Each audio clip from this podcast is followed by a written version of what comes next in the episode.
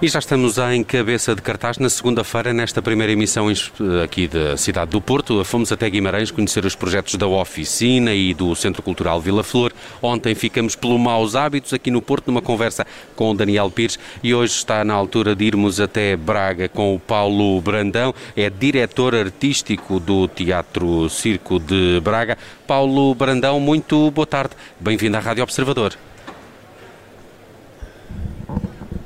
Olá, Paulo. boa tarde. Olá, Paulo. Estás connosco ainda bem. Olha, uh, Paulo, queria começar uh, por te perguntar como é que é uh, programar a sala mais bonita de Portugal. É uma excelente pergunta. Muito Paulo, ficou sem palavras. Muito obrigada pelo elogio. Bom, é, é, é, um gozo enorme, claro. É, é realmente uma sala esplêndida. Ela nasceu em 1915 e, uh, e tentamos uh, fazer uma programação que esteja precisamente à altura da, do lado barroco da sala, mas também do lado contemporâneo que tem com, com as novas infraestruturas que fomos criando ao longo do tempo. Ora, o Teatro Circo uh, faz 106 anos, o Paulo já tem mais de 10 a programar a sala. Se tivesse que, que, que enfim, responder a esta questão da marca e da identidade, qual é essa identidade na programação do Teatro Circo? Um, a ideia, a ideia do, do, do, Teatro Circo, quando nasceu, foi, foi recuperar alguma memória do, do que existia. Portanto, o teatro, como disse, uh, nasceu em 1915, reabriu ao público em outubro de 2006. Uh, e, portanto, recuperar o, uh, o lado mais teatral, porque o público estava habituado, o cinema, o, a dança clássica, mas depois também oferecer e evoluir para algo completamente diferente e, digamos, fora de caixa. E nós, ao longo do tempo, temos precisamente essa característica, é ter uma, uma programação intuitiva, uma programação que vá, que vá um pouco ao encontro dessas memórias, mas também, ao mesmo tempo, ser uma programação, eu diria, cosmopolita, muito urbana, capaz de chegar ao, Porto, capaz de chegar a Lisboa, capaz de chegar outros pontos e, e a ideia desde o início foi essa. Uh, e, portanto, eu acho que é uma programação muito eclética, e uma programação de grande qualidade, porque para nós e para mim pessoalmente o, a questão do palco e a perfeição com que se fazem as coisas no palco é, é realmente muito importante. E portanto acho que o Teatro Circo é um reflexo disso tudo. Oh Paulo, então, então os desafios de programar um teatro como este numa cidade como Braga, se calhar não são substancialmente diferentes do que programar uma sala em Lisboa, ou no Porto, ou até em Londres, ou noutro sítio qualquer. Julgo que não. Uh, aliás, há, nas grandes cidades há, há, há, o que acontece muito, é que as salas normalmente especializam-se numa, numa determinada área. Por exemplo, estou-me a lembrar do, do Capitólio, muito, muito direcionado agora para a música. Uh, o caso do Teatro Circo, como é uma sala praticamente única na cidade, uh, ela, ela tem obrigatoriamente de ter uma oferta diversa. E, portanto, quando apostamos na música, temos nomes nacionais e internacionais, quando apostamos na dança moderna, uh, também temos nomes internacionais que estão a par daquilo que se faz no Porto, em Lisboa e, e noutras capitais, como disse há pouco. E a ideia é precisamente essa. E também é ter aquela pressão e ter aquela expressão, digamos, da novidade. Isto é, nós conseguirmos apanhar ali no fio da navalha algo que sabemos que vai, vai acontecer ou que vai explodir. Estou-me a lembrar, por exemplo, da Antoniana Johnson, da Rosalia, que a trouxemos cá antes dela, dela crescer imenso, uh, do Benjamin Clementine. Portanto, são nomes que nós trouxemos em primeira mão na altura, que eram praticamente desconhecidos do público. Conseguimos encher as salas nessa altura. E, e, depois, passado uns meses ou até quase um ou dois anos, esses nomes tornaram-se gigantes. E é, é, é, isso que nós tentamos também traduzir aqui nesta sala. Portanto, é, é no fundo a, a, novidade, como dizia, mas também a qualidade. Durante os, os, vários eh, confinamentos, durante os dois principais confinamentos, as redes sociais do, do teatro davam conta enfim, de uma atitude ou de uma palavra que se usa muito nesta fase, que é a resiliência, não é? no fundo, a, a resistência, a vontade de continuar e, e, de se adaptar. Como é que foi viver essas semanas e, e meses, não é? no, no fundo, meses, um, sim, acabaram sim, por apostar sim. nas apresentações online, uh, esperaram depois também pela reabertura. Sim, sim, estivemos sempre muito atentos a, a, a essas questões e à questão da, de, digamos, de, de atempadamente respondermos àquilo que ia acontecendo a nível de, de permissão e das regras que existiam em, em relação à pandemia. Eh, eu lembro precisamente nós fizemos o aniversário no dia 21 de abril, fizemos online o, ano passado e correu muito bem, foram os 55 anos do, do, do Teatro Circo. Nessa altura tivemos dança, tivemos poesia, tivemos uh, música, formatos testamos alguns formatos, por exemplo, a, a dança não é muito testada online, nós fizemos esse teste e, portanto, acho que funcionou mesmo, mesmo muito bem. Depois, quando houve aquela abertura em junho, julho, nós conseguimos fazer, digamos assim, ou criar uma espécie de ilha ali na programação de teatro e fizemos um evento que foi as Sete Quintas Felizes. Escolhemos sete quintas-feiras uh, e só à quinta-feira é que tivemos programação. E, portanto, foi ali um hiato de tempo que nos ajudou a perceber que o público queria mesmo uh, voltar às salas e queria mesmo esse regresso. E conseguimos e funcionou muito bem. Depois, infelizmente, voltamos a ter que fechar e, uh, e agora reabrimos, uh, passado três meses, reabrimos com, com, logo no dia 19 de Abril, logo que nos foi permitido reabrir, reabrimos com o cinema e, e, e portanto, estamos sempre muito atentos e tentando prever aquilo que vai acontecer para não deixarmos a sala, digamos, sem atividade para, para o público. Eh, Paulo, tenho estado particularmente atento à vossa aposta na música nacional, que acho que é muito característica, tem sido evidente e também uh, arriscada, diria. Aí presumo que faças um trabalho que é quase de formação de público. Como é que as pessoas em Braga e não só que reagem a estes projetos às vezes mais fora que tu gostas de levar ao teatro circo? Sinto que tu próprio tens um especial gosto por essa confrontação.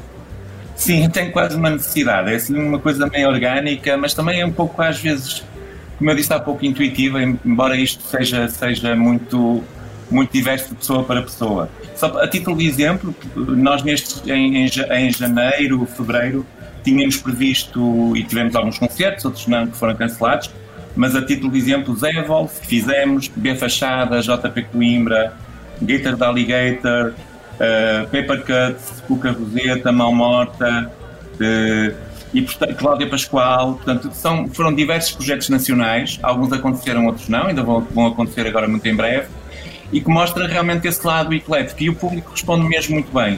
Uh, há, há, pessoas que não conhecem muitos dos projetos e arriscam.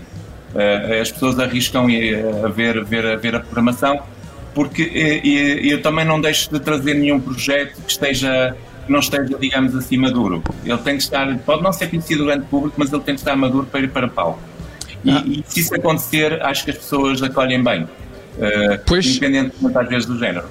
Eu, ia, eu, por acaso, a propósito disso, ia perguntar se haveria algum espetáculo que, que lhe passasse pela cabeça recusar no teatro, no teatro, no teatro, teatro circo. Aliás, por exemplo, imagine um espetáculo de comédia de um jovem artista eh, em início de carreira, mas muito prometedor e bonito. Uh, é, havia... Tiago. É Quem? falar, é um amigo, é um amigo. Estou a perguntar é para um amigo. amigo. Estou, é um amigo que eu tenho, sim. É Era uma curiosidade. É, é? É possível. É, vou-lhe dizer então, eu vou-lhe dizer. Ok. Uh, nós temos estado atentos, uh, uh, às, vezes, às vezes é muito difícil porque quando uma sala funciona bem e tem, e tem público, ela é, é muito procurada e, e, e, às vezes não há espaço digamos, para nós programarmos aquilo que desejaríamos. E, e há algumas coisas que vão ficando, ficando perdidas, digamos. Mas sempre tivemos o cuidado de, de, de trazer nomes pouco conhecidos, outros mais conhecidos, mas que, que, que, muitas das vezes não têm lugar noutras salas, nem sequer têm a oportunidade de ir a outras salas. E o Teatro Circo acho que tem tido esse cuidado de, de acolher e de trazer bons nomes ao, ao teatro. Uh, estou-me a lembrar, por exemplo, a primeira vez que, que o Bruno Nogueira fez um espetáculo a salvo foi no Teatro Circo. Uh, Lá portanto, está. Não, portanto, e encheu, e esgotou, e esgotou. Claro, uh, não tão bonito, esse humorista não tão bonito, um pouco mais alto, mas não tão bonito. Pois, pois, ok. Oh, Paulo, eu concordo, uh... concordo com isso, é uma falha, mas uh, porque não, vamos tentar corrigir. Muito obrigado, muito obrigado. Muito obrigado. oh, Paulo, é, eu tenho, tenho sentido também que o Teatro Circo aposta cada vez mais no cinema. Nós, esta tarde, aqui na Rádio Observador, ainda vamos falar de cinema, uhum. porque olha, tenho aqui ao meu lado o Mário Dorminski. Foi uma pena não vires cá, uh, podiam falar pois um é. bocadinho, mas percebi que, que o Teatro Circo de Braga tem cada vez mais também uma preocupação nesse aspecto. Estava aqui a olhar no vosso site, já no próximo dia 10 de maio até vão passar o 2046, que é um filme que eu gosto muito do, do Wong Kar Wai. É, é como, é que, como é que tem sido essa aposta e, e, e se calhar Braga também tinha carência de, de, um circuito de cinema, de sala de, sala de cinema que não, que não seja o circuito comercial?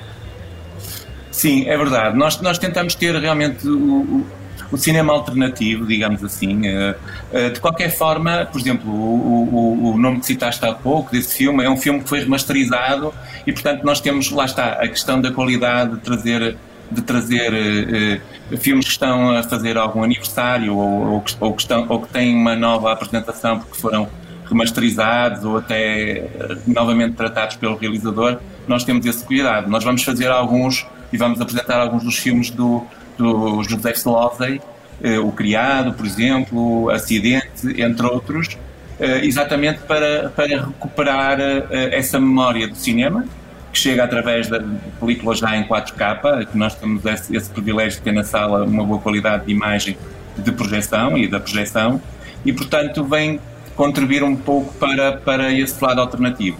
Deixem-me dizer que Infelizmente, observei que eh, nenhum dos, dos, do, do, nenhum dos complexos, digamos assim, de cinema que existe em Braga, no, no, em dois shoppings diferentes, ainda não abriram ao público.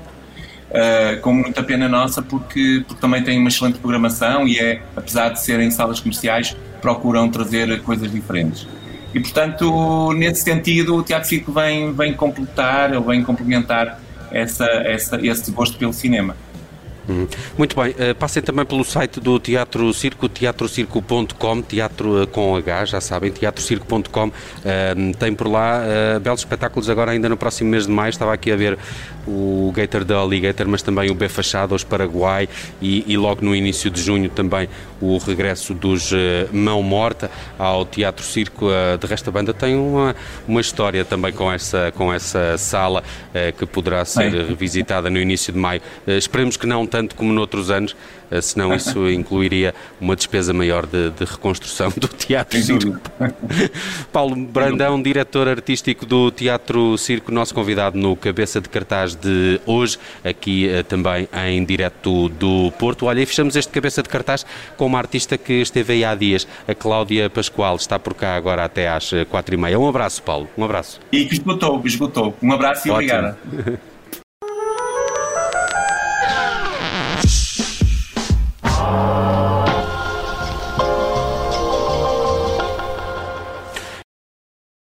Olá, eu sou o Nelson Ferreira. Obrigado por ouvir. Se gostou, pode subscrever este podcast e, se gostou mesmo muito, pode partilhá-lo. Este é um podcast da Rádio Observador. Pode ouvir a rádio online e também em FM 98.7 na Grande Lisboa, 98.4 no Grande Porto.